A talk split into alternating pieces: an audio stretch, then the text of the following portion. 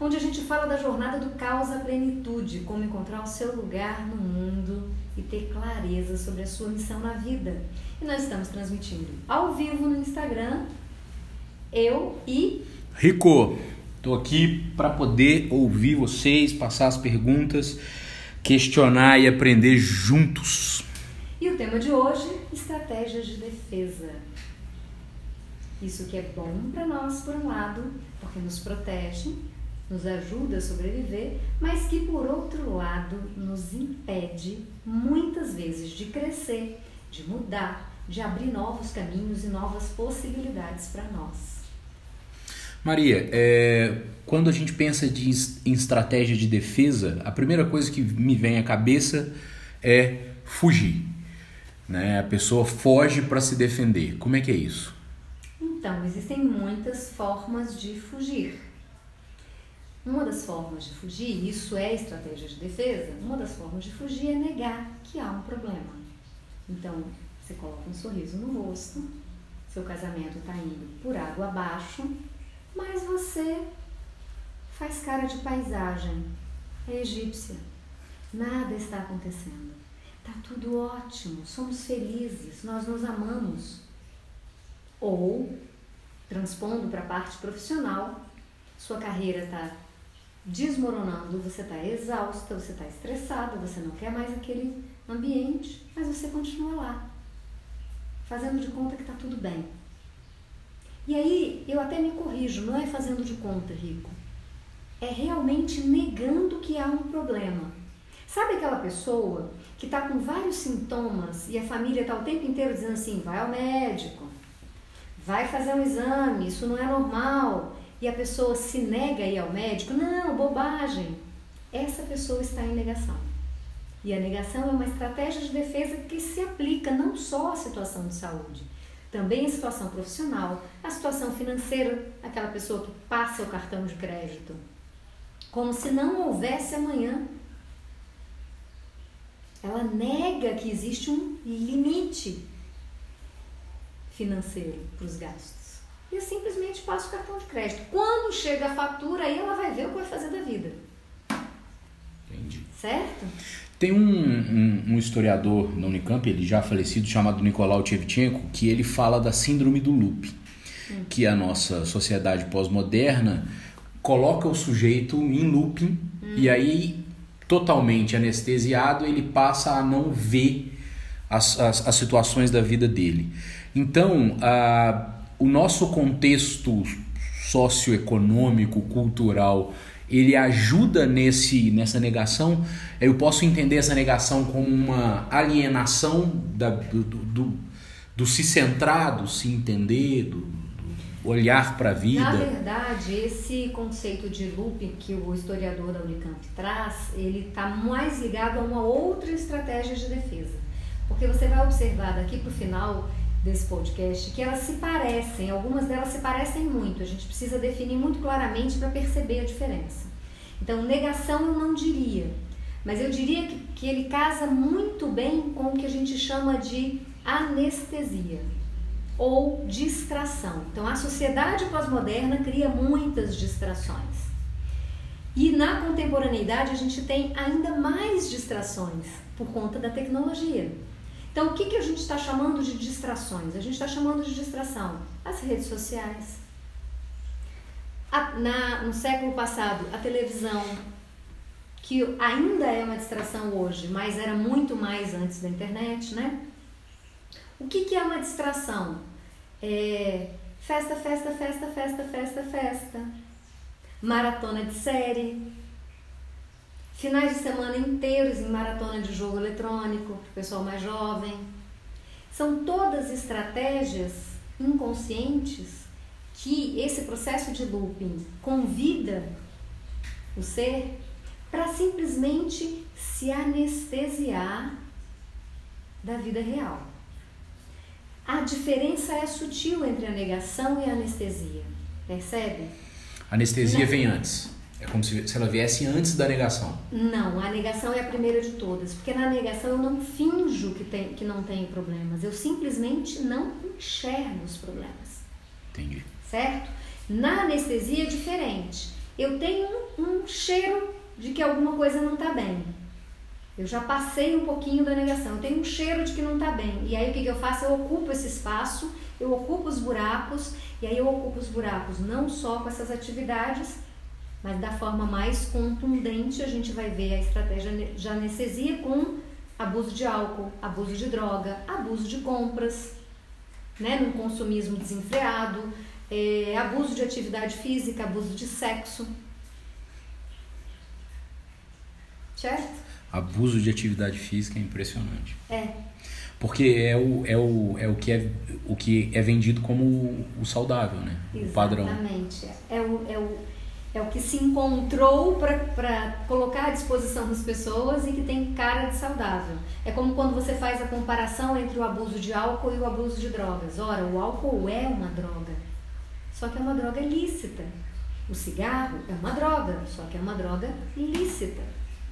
Então, é menos mal você ser viciado em, em nicotina do que você ser viciado em cocaína. Só que os danos que a nicotina trazem ao seu organismo são tão potentes quanto a cocaína. Ou, e aí como, como política, o abuso de açúcar, o abuso de carboidratos, que a indústria alimentícia o tempo todo está nos colocando à disposição. Mas neste caso aí é um outro fenômeno que vai além, inclusive, do looping. Uhum. Porque é uma estratégia, é uma estratégia maior de, de como Foucault diria, né? De aprender é, o sujeito. Aprender o sujeito. Exatamente, perfeito. Entendi. E aí, voltando para a negação, é, lamentar é um, é um ponto base da negação? Não, a negação de novo. A negação é o primeiro, né? A, a mãe de todas. Depois a gente poderia dizer que vem a anestesia. Eu tenho uma pista de que algo não vai, não vai bem, e aí eu anestesio, finjo que não vejo, tampo os buracos e acabo aprofundando os meus problemas. Na anestesia eu aprofundo, tá? Uma outra saída quando eu percebo que eu tenho problemas é contar histórias, lamentar, reclamar. Sabe aquela sua amiga que liga para falar do namorado? Então ela liga e ela reclama que o cara é isso, que o cara é aquilo, que o cara é aquilo outro, etc, etc e tal. Aí você acolhe, coitado da sua amiga, né? Esse cara é um, um embuste é um boy lixo. Só que aí você escuta, você dá conselho, você tenta mostrar, ela concorda. Quando é na semana que, seguinte, ela tá com ele de novo, e aí acontece tudo de novo, e aí ela te liga de novo, e reclama, e liga para outra amiga, e reclama, e todos os lugares que essa mulher vai, ela conta a mesma história. E eu estou colocando o exemplo do relacionamento porque é o mais comum da gente ver. Mas a gente vai ter amiga que vai falar da mãe, que a mãe é narcisista, que não sei o que, não sei o que. Vai falar do pai, que meu pai me abandonou, porque não sei o que, porque não sei o que. Vai falar do chefe, vai falar do salário. Veja, não é o fato de você comentar aqui e acolá um episódio. É o fato de você apoiar a sua vida nessa contação de história. E aí ela conta de novo. E se, ela, se você apresenta uma pessoa para ela, agora ela vai contar para essa pessoa, ah, você não tem ideia, é minha vida, e aí vai. Essa, essa estratégia de defesa é a estratégia de defesa da vítima. Bert Hellinger dizia que a vítima é a pessoa mais perigosa porque ela vai usar o discurso da dor e do sofrimento para tocar a sua sensibilidade, a minha sensibilidade, para fazer com que a gente se solidarize com ela nessa história de dor e fique ali nadando no sofrimento, uma energia de frequência baixa de sofrimento, porque ela não quer, inconscientemente, ela não quer sair daquele lugar. E sabe por que ela não quer sair daquele lugar? Porque aquele lugar coloca ela no centro das atenções. Ah, coitada da fulana. Você acredita que o pai dela abandonou ela quando ela tinha 3 anos de idade? Ah, coitada da fulana, olha só, só se envolve com embuste. Tá vivendo essa situação abusiva de novo. Tem o dedo podre, coitada. Vê como ela se beneficia inconscientemente, gente. Estratégias de defesa são inconscientes, tá? Fica muito claro isso aqui entre a gente. E aí, é, a gente pode relativizar. Se eu, se eu fugir demais, você, você, você, eu volto. Tá. A gente pode relativizar bem e mal? Explico. Essa pessoa, ela pode, para alguns e até para muitos, ser vista como uma pessoa boa Ai, fulano é tão boa, não fala não, não se posiciona, sofre tanto. É ela que toma conta da mãe, é ele que toma conta do pai. E essa, e essa coisa de estar na posição socialmente do bom pode esconder o que você acabou de dizer? Então, é, é um pouquinho diferente. É legal a sua pergunta, porque essa é uma. Não, essa não é uma estratégia de defesa, mas é algo que está muito próximo, e aí eu já explico por que, que não é. Porque isso que a gente está falando da lamentação é uma estratégia da vítima. Essa pessoa, então essa não é a, a pessoa muito boa, ela é a coitada. Coitada da fulana. Tudo de errado acontece na vida dela. Essa, esse outro exemplo que você está trazendo, Rico, é o exemplo da salvadora. A salvadora, ela também não olha para si mesma. Mas aí é uma outra estratégia, é uma estratégia de auto-engano, que a gente vai falar já já sobre ela. Uma das maneiras de se auto-enganar é vestir a capa de salvadora, vestir a capa de heroína, e aí você deixa todas as suas questões de lado para ajudar os outros. Então, eu posso não ter tempo para nenhum trabalho da minha pós-graduação, por exemplo. Mas se a minha vizinha me pede ajuda para cuidar do cachorro dela durante três dias, eu não vou dizer não. Como que eu vou dizer não? Eu sou uma pessoa super legal, eu sou uma pessoa boa. Percebe? Entendi. Essa, essa personalidade, ela também é uma, é uma, essa estratégia é uma estratégia também que não é lá muito justa com os outros, porque a, a pessoa que veste a capa de salvadora, ela precisa ser necessária. Se ela precisa ser necessária, com quem que essa pessoa se relaciona? Ela se relaciona com quem é problema. Porque a pessoa é problema, ela é solução. Então ela é ótima. Entende? Só que isso é uma forma de auto-engano. Porque ela vai deixando os problemas dela, ela não diz não, ela está sempre disponível. E se ela está disponível para os outros, para quem ela está indisponível? para ela mesma. Então, as questões dela não são vistas, não são olhadas. É uma forma também que está muito próxima da negação. Eu não tenho problemas, imagina, os meus problemas são ínfimos. Olha o fulano, eu preciso ajudar. Imagina, eu tenho uma pilha de trabalho para fazer da pós, mas coitada da minha amiga, o pai morreu, o cachorrinho vai ficar sem cuidado, ela está sem grana, eu vou lá cuidar do cachorrinho. Percebe? É, nenhuma dessas estratégias de defesa, a pessoa age por bondade ou por maldade. Ela age por inconsciência. Inconscientemente, ela se dribla. E, de certa forma, por conforto, porque esses papéis são confortáveis. Ora, não é ótimo você estar com alguém que não tem problemas? A pessoa não tem problema nunca, tá tudo ótimo. Negação. Não é ótimo você estar com uma pessoa divertida que vai para todas as micarés, todos os bailes, todas as festas. Não é massa? Não é excelente quando você se relaciona com alguém que, ups, que você pode ajudar? E olha o perigo de você querer ajudar a vítima, de você querer ouvir empaticamente o sofrimento dela. Percebe?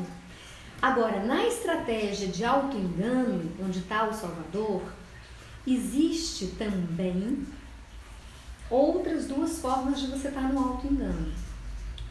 É, essas, um pouco mais, a forma não é consciente, mas a, o nível de consciência sobre é, o seu caos, os seus problemas, as suas questões é maior. Percebe que vai, vai ampliando a sua percepção de que tem um problema para ser olhado. Na negação tem percepção zero, na anestesia tem uma fumaça de percepção, no auto-engano tem uma fumaça de percepção também, mas tem dois outros modelos do auto-engano que esses você sabe que você tem um problema. Você só não quer resolver. Deixa eu só voltar num ponto aqui. Hum. O que seriam é, exemplos é, bem diretos assim de se enganar? Assim, é, o sujeito se engana com o que? Eu posso considerar religião? Então era exatamente isso que eu ia falar logo em seguida, porque Entendi. a estratégia de Salvador ela faz parte do auto engano, assim como anestesia, essa, esse auto engano achando que eu estou depositando em algum lugar a busca pela solução. Né? Por isso que ele tem um pouco mais de consciência sobre o problema. Ele sabe que tem um problema, ela sabe que tem um problema. E aí o que, que ela faz nessas duas outras modalidades de autoengano?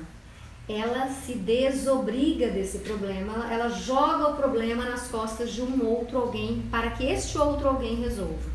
Como é que isso se expressa? Isso se expressa naquela sua amiga que tem um problema com o companheiro, ou tem um problema no trabalho, ou tem um problema com a mãe, que é real, ela sabe que tem um problema e o que, que ela faz? Ela joga búzios, ela vai à taróloga, ela faz uma pastral, ela vai na sessão de reiki, ela faz acupuntura, ela toma homeopatia e ela ainda tem uma terapeuta alternativa que recomenda é, recomenda, Mimi deu um pulo aqui, que recomenda é, florais. E além de tudo isso, ela ainda tem uma psicoterapia regular toda semana. Por via das dúvidas.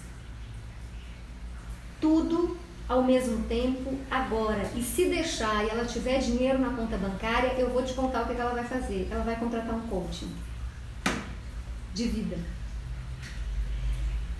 Por que, que isso é uma estratégia de auto-engano? Quando a gente olha para tudo, a gente não está olhando para nada. Além de quando eu olho para tudo, não estou olhando para nada, eu estou me desobrigando de me responsabilizar pelos meus problemas. Então, quem vai resolver o meu problema? Quem vai resolver o meu problema é o floral, quem vai resolver o meu problema é o reiki, quem vai resolver o meu problema é a acupuntura, a psicoterapia, a, a, o mapa astral, a taróloga, o xamã e o coaching. Eles vão resolver o meu problema. Está nas costas deles a responsabilidade. Certo? Então, essa é uma outra forma de auto-engano. Eu sei que eu tenho um problema e aí eu me engano porque eu finjo para mim mesma que eu estou buscando uma solução. Concorda comigo que quando eu faço esse monte de coisa, a pessoa olha para mim e diz assim: nossa, ela está tentando resolver a vida dela. Você acredita que ela faz psicoterapia, tem um coaching, tem não sei o que, toma floral, etc, etc e tal? Ela está fazendo tudo o que é possível para resolver a vida dela. Desculpa. Desculpa, não tá.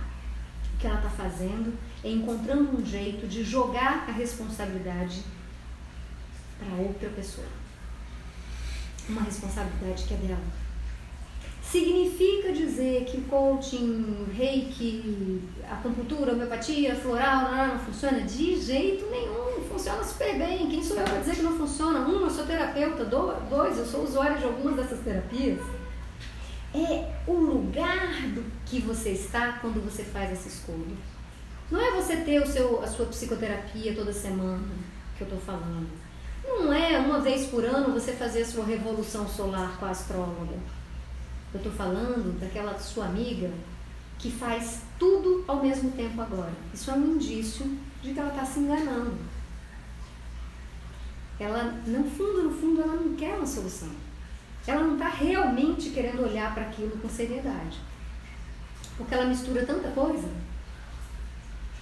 que não dá para saber muito bem onde ela está. Isso que se faz com terapeutas e se o terapeuta for mais bobinho, ele cai, alerta, laranja para os colegas terapeutas. Se você for bobinho, você cai. E você toma para você estratégia do Salvador, muito comum em profissionais de saúde, em profissionais de cuidado. Você toma para você o problema do cliente. Querido, não. O problema do cliente é do cliente. Eu vou acompanhar o cliente na solução. Mas não é o meu problema. Eu tenho os meus. Você tem os seus. Eu, como terapeuta, caminho ao seu lado. Te, te aponto direções. Mas não é o meu problema. Quem tem que resolver é você. E alguns colegas acabam sucumbindo a isso. Qualquer de nós está sujeito a isso. Por isso a gente tem que estar sempre muito em atenção com o nosso próprio centro. Uma outra forma de usar esse mesmo mecanismo. Deixa eu só voltar num ponto. Hum. É, profissionais da educação correm esse risco e como correm esse risco? Profissionais da educação também correm esse risco, em especial professores e professoras é, da rede pública, por exemplo, em que você tem muitos alunos vêm de famílias menos estruturadas, com, de famílias vulneráveis, com sérios problemas, tanto de ordem familiar, quanto de ordem social, quanto de ordem econômica. Então, há um risco, há um fio da navalha para esse profissional de educação que acaba querendo, em lugar de ocupar o seu lugar como professor dentro da sala de aula e como professor tão somente, quer substituir a mãe, quer substituir o pai. E aí se emaranha nos problemas da criança ou do adolescente. Professores de adultos é menos provável que aconteça, mas professor de criança e de adolescente é um risco muito frequente. Sair do seu lugar de professor para achar que podia ser uma mãe melhor ou um pai melhor para aquela, pra aquela Qual é o nome do seu filho ou filha?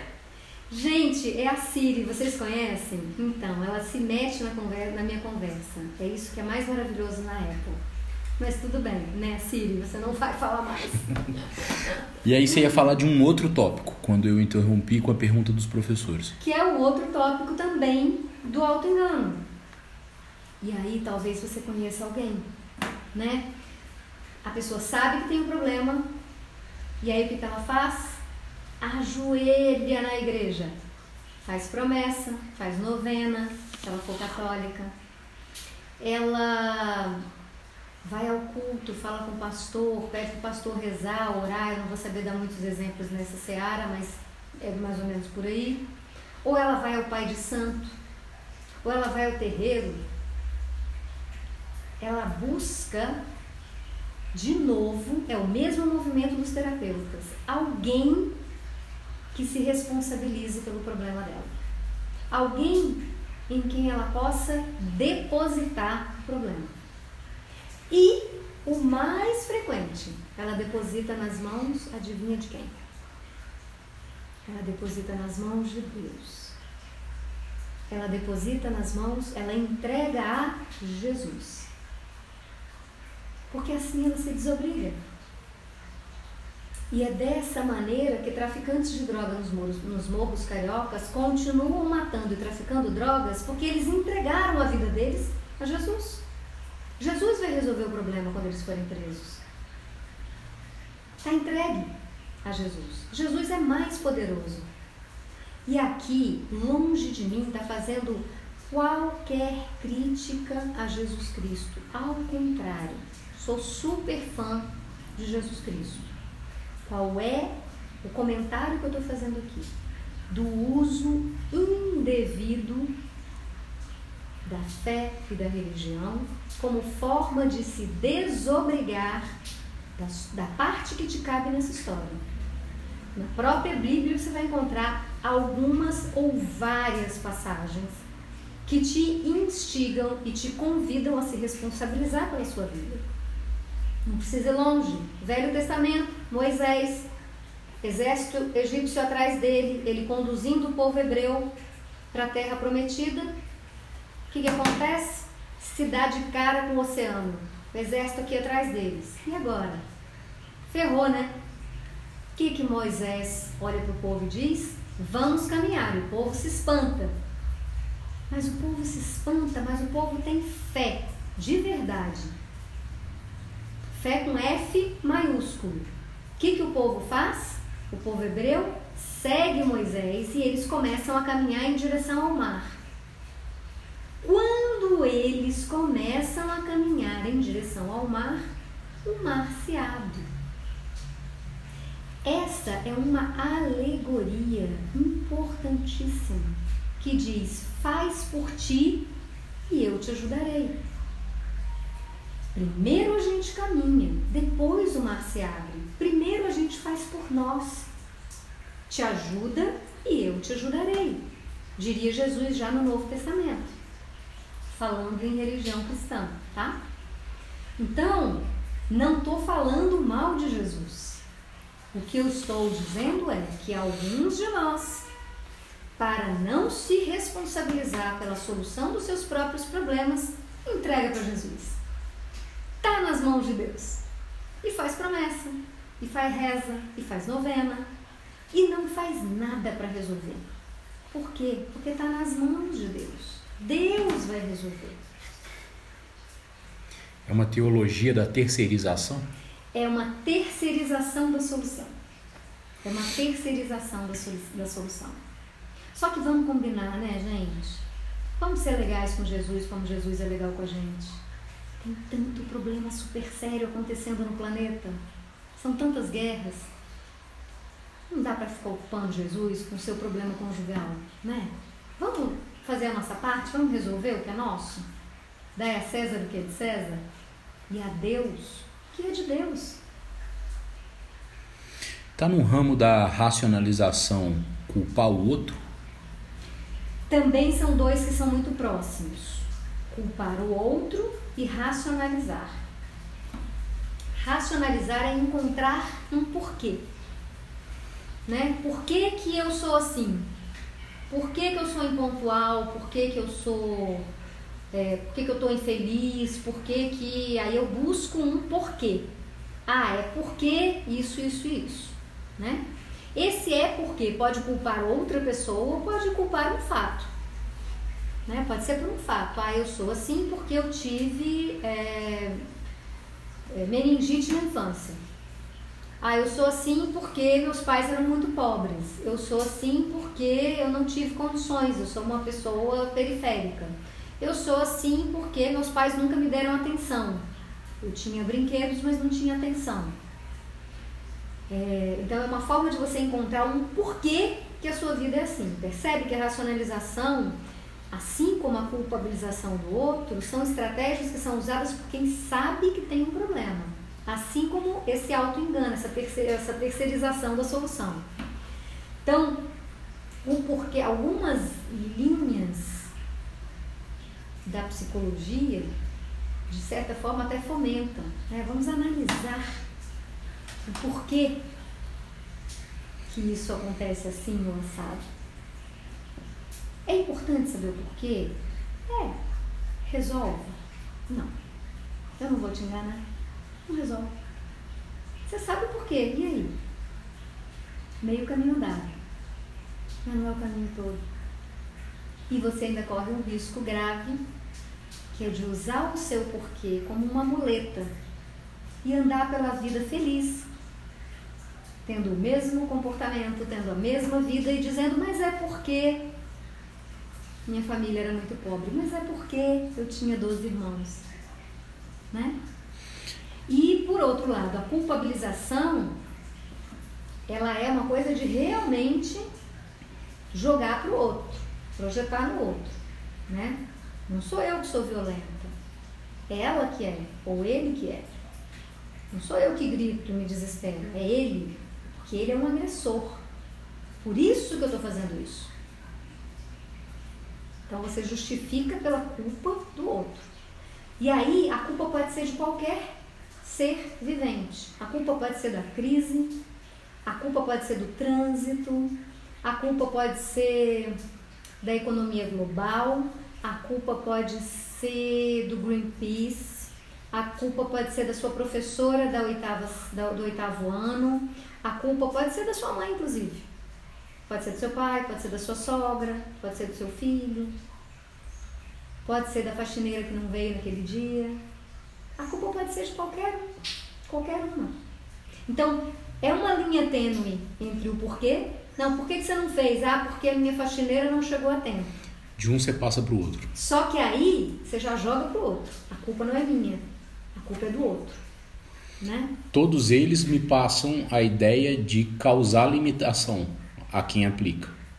No sentido de, ah, eu, eu nasci com uma, um limite de aprendizagem e aí não vou me esforçar, não vou estudar. Isso acaba criando uma limitação. É a história do porquê. Quando você acha porquê, você acha uma boa muleta.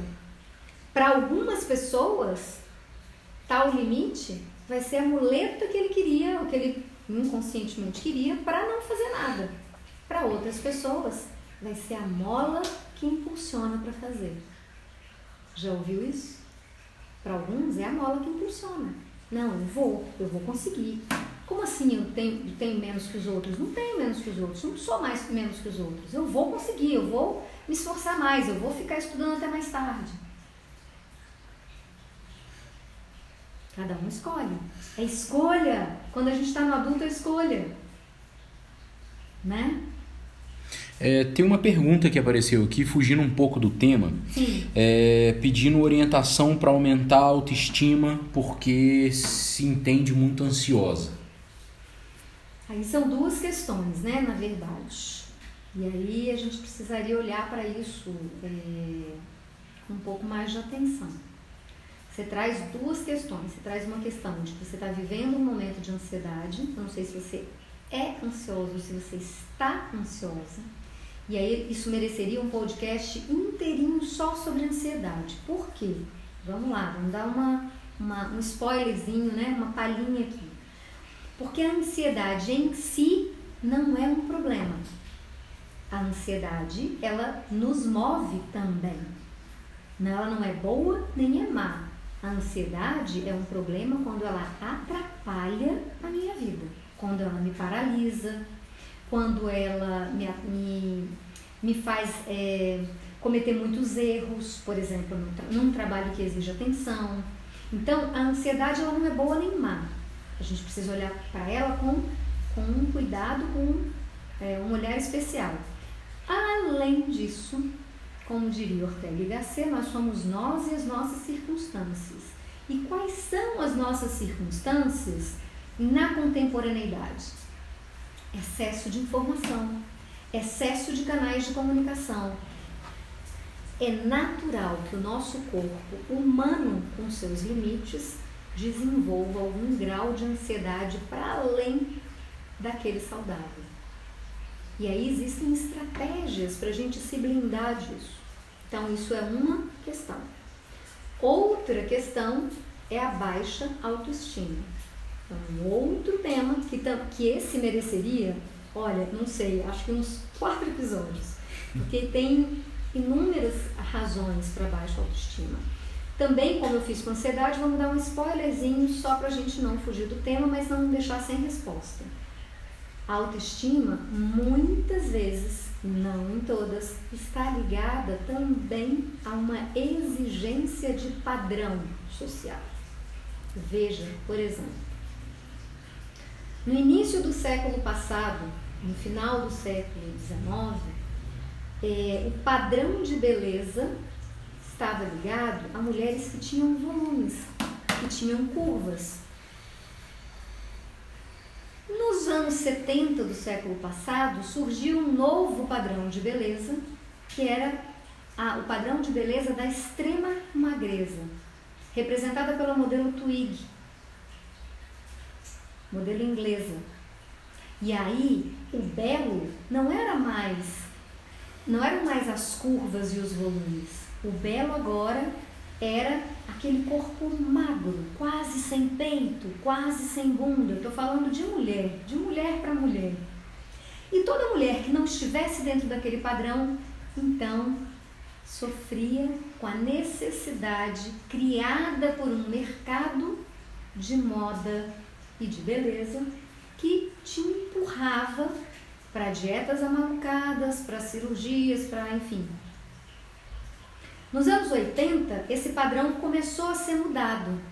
E aí o belo, naquele período, era a mulher musculosa. foi o boom das academias de musculação. A mulher bonita era a mulher que tinha músculos definidos. Não como uma fisiculturista que tem um corpo quase parecido com o corpo masculino, uns dois passinhos antes, mas tinha que ter as marcas, os desenhos. Hoje, o corpo bonito é o corpo malhado, não o corpo marcado para a mulher, né? Não o corpo marcado dos anos 80, mas é um corpo com um vigor físico, que não é magro, não é um, corpo cheio de curvas lá dos séculos passados e não é o corpo magro, mas sem tônus. É um, é um corpo tonificado. A melhor palavra para o padrão de beleza atual é o corpo tonificado. Ora, se existe um padrão e eu não me encaixo nesse padrão, a tendência é que eu me sinta menos interessante que as outras, menos bonita, menos gostosa. Porque todas as capas de revista, todas as novelas e filmes vão te mostrar uma mulher linda, igual uma mulher com um corpo tonificado. Certo? Então, não há autoestima que resista. É difícil. É bem difícil.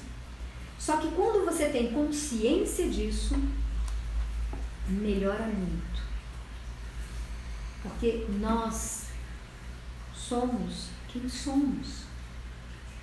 A gente pode malhar para ter um corpo saudável? Pode e deve. Mas, gente, são tantos os corpos de mulher. São tantas as cores de olhos, o jeito dos cabelos. Se a gente ficar se adaptando ao padrão, a gente não vai atingir nunca. E pior do que isso, a gente não vai se divertir na vida. Pensa nas mulheres, eu não sei se é o seu caso, que tem cabelos anelados e o padrão é o cabelo liso. Aí você passa todo e qualquer tipo de química para ter um cabelo liso. Se der uma chuva como está dando agora em São João del Rei, acabou. Acabou. Você não pode sair. Porque se você sair, vai acabar com a chapinha, vai acabar com, com a escova, vai... acabou. Você está na praia, você não pode mergulhar. Por que você não pode mergulhar? Porque senão vai acabar com o meu cabelo. Percebe? O nível de escravização que a gente vai para caber no padrão. Então, por trás disso, muito provavelmente tem uma necessidade, você direta com você, uma necessidade infantil de ser amada. E eu digo infantil porque a necessidade de ser amado todos nós temos. Essa é uma necessidade psicológica básica. Ser amados, ter conexão com outros humanos, ter um parceiro, uma parceira. Por que, que eu estou chamando de infantil a necessidade? porque aí você deposita essa necessidade, você quer caber nas caixinhas para atender a sua necessidade de ser amado. Porque em algum lugar da sua história você aprendeu que sendo você mesma, do jeitinho que você é, com a pele que você tem, com os olhos que você tem, com o cabelo que você tem, com o corpo que você tem, com a conversa que você tem, ninguém vai te amar em algum lugar da sua história. Então percebe que são dois temas diferentes? Eles podem se correlacionar. Mas é como aquele jogo de palitinhos, sabe? Que você joga os palitinhos assim, fica tudo meio embaralhado. A gente precisa saber qual palitinho tirar primeiro. Porque parece que é a mesma coisa, mas não é. Eles só estão embaralhados. Tá? Não sei se respondi sua pergunta. Depois você comenta aí, coloca um joinha se tiver respondido, se tiver mais dúvidas, manda pra gente. É, o tema é estratégias de defesa, mas demos dois spoilers de dois bons temas, já está anotado aqui para a gente fazer um outro, ou numa live de terça, ou no próximo podcast 555, tratar esses dois temas com vocês. Então, Maria, eu tô, tô pensando aqui, é, que se eu estivesse ouvindo, eu iria te perguntar como é que eu evito esse tipo de pessoa do tema de hoje. É, existe, uma, existe uma dica de como evitar ser tragado por tudo isso que você está abordando hoje? Foi o que me ocorreu aqui de, assim, tipo, utilidade pública. Olha, evitar, porque assim, isso aqui, essas pessoas, é, as pessoas que usam as estratégias de defesa, elas estão prejudicando antes de tudo elas mesmas, tá? Só que tem dois tipos especialmente que eu diria que é bom ter atenção. Bert Hellinger diria que tem um tipo que você tem que ter muita atenção. E esse tipo é a vítima. A vítima é aquela pessoa que despeja sobre você todas as mazelas dela. Pelo, pela, pelo prazer negativo inconsciente de dividir a infelicidade. E ao dividir a infelicidade, ela está multiplicando o sofrimento.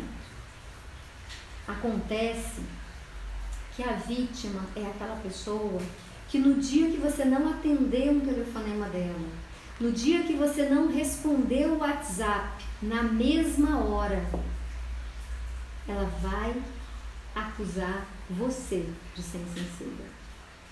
Ela vai dizer que você não é amiga dela, ou que você não é uma boa mãe, ou que você não é uma boa filha, ou complete a lacuna de qual é a relação que você tem com essa pessoa. Então você vai ser o culpado. A vítima vai continuar nadando no sofrimento, depois ela vai deixar a psicoterapia. No momento em que o psicoterapeuta mostrar isso para ela, confrontá-la com o comportamento de vítima que ela está tendo, sabe o que ela vai fazer? Ela vai se dar alta e vai contar para a cidade inteira e se duvidar nas redes sociais que aquele psicoterapeuta ou aquela psicoterapeuta é um charlatão, que não sabe ajudar ninguém. Imagina o que foi que aquela pessoa disse. A pessoa disse que ela não tinha aqueles problemas todos, não. Percebe o risco de lidar com uma pessoa que está hoje no lugar da vítima? É, Bert Hellinger, que eu estive com ele quatro vezes, e eu já testemunhei algumas é, circunstâncias, desde a pessoa lá, duas mil pessoas no seminário, uma levantava a mão, outra levantava a mão, ah, quem tem um tema? Ia lá, ele escolhia, a pessoa sentava do lado dele. E aí começava. Na terceira frase, Hellinger olhava e dizia: Eu não posso ajudar você. Por favor, volte para o seu lugar. Por quê?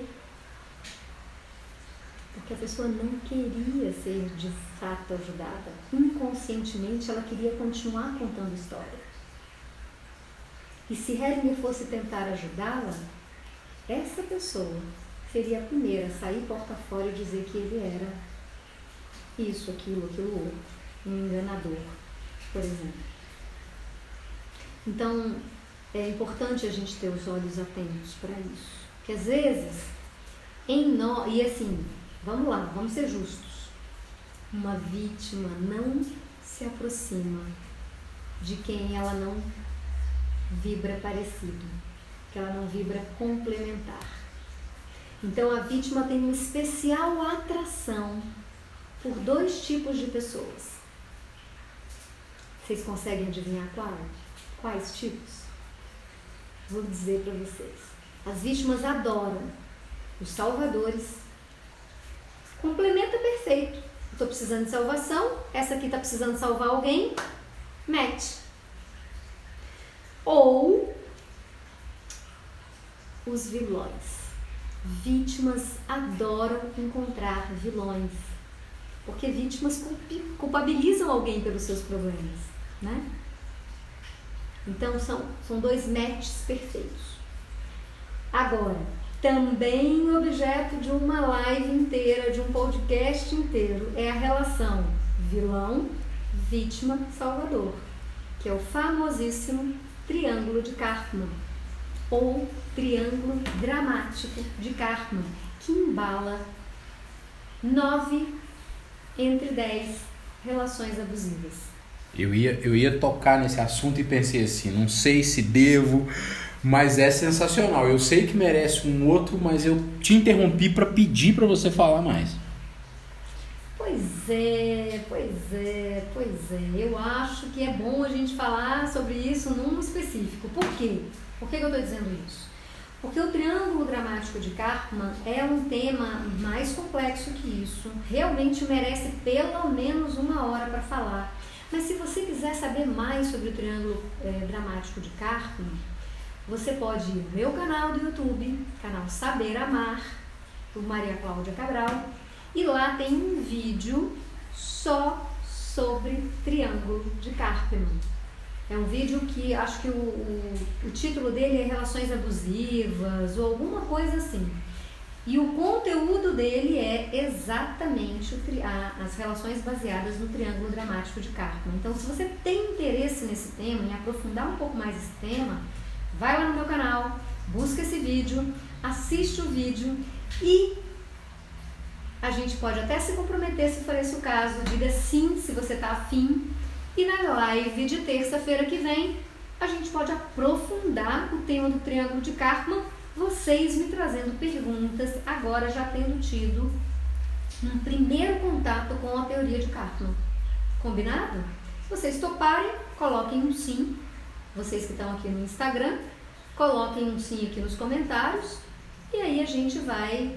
É agendar já para a live de terça-feira falar sobre o triângulo de Cartman. Maria, eu tô, eu tô pensando o seguinte, é, pessoa da audiência que se identificou né, com o tema de hoje. Uhum. É, carapuça serviu. Uhum. E aí? Faz o que para sair dessa posição que a gente está, ou dessas dessas várias posições que a gente descreveu aqui hoje, que você descreveu aqui hoje. Como é que foge disso? Eu me identifiquei, não quero, não quero ser essa pessoa, ah, não quero essa postura. Cara, primeiros passos. É. Então, a melhor coisa que pode acontecer na vida da gente é quando a gente vê. Depois que a gente vê algo assim, a gente não consegue dizer. Essa é uma boa notícia para você que o jacarapuça serviu. Eu não sei quem foi, porque eu não enxergo, gente, sem óculos, então não estou vendo. É, a carapuça serviu é eu vi. Agora eu vejo o meu comportamento. Agora eu vejo que inconscientemente eu não estou encarando o caos ou os problemas da minha vida. Que fazer agora? agora que eu vejo. Agora que você vê, você precisa tomar uma decisão. Escolher. Livre como uma adulta, escolher. Eu quero continuar com isso. E ter exatamente a vida que eu já tenho, com os problemas que eu já tenho. Ou uma outra opção é você mudar isso dar os passos na direção de uma virada na sua vida.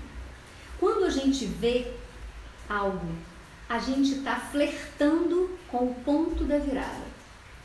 Quando a gente decide que chega, eu não quero mais essa vida, então você está no exato ponto da virada. E se você que está me vendo aqui no Instagram, ou está me ouvindo no Spotify, ou no YouTube, hoje, seis de fevereiro e está no ponto da virada, então eu te convido a vir conhecer o nosso curso no, no, no ponto da virada está com inscrições abertas até terça-feira. Você quer saber como? Coloca aqui nos comentários. Manda um direct se você está no Instagram. Se você está ouvindo no Spotify, nesse momento e tem vontade de saber é, sobre o curso no ponto da virada é simples. Maria Cláudia ccabral.gmail.com ou no meu canal do YouTube, Saber Amar, ou no meu perfil do Instagram, ali tem link para inscrição no curso e seja bem-vindo. Mas lembre-se que essa turma tem vagas limitadas e as inscrições vão até terça-feira à meia-noite. Certo? Ok. É, nós estamos em 6h50, portanto, aqui no Instagram a gente já está naquela fronteirinha em que daqui a pouco o Instagram me derruba e a gente é, vai então começar nosso encerramento dizendo a você, lembrando a você, a gente está no podcast 555. O episódio de hoje foi sobre estratégias de defesa. Nós estamos sempre às quintas-feiras, às 5h55 da tarde gravando o podcast para o Spotify e transmitindo essa gravação ao vivo aqui no Instagram. Tá? A gente se encontra na próxima quinta-feira, 5h55 da tarde. Tudo bem? Ok, nos vemos. Muito obrigada pela audiência e até a próxima.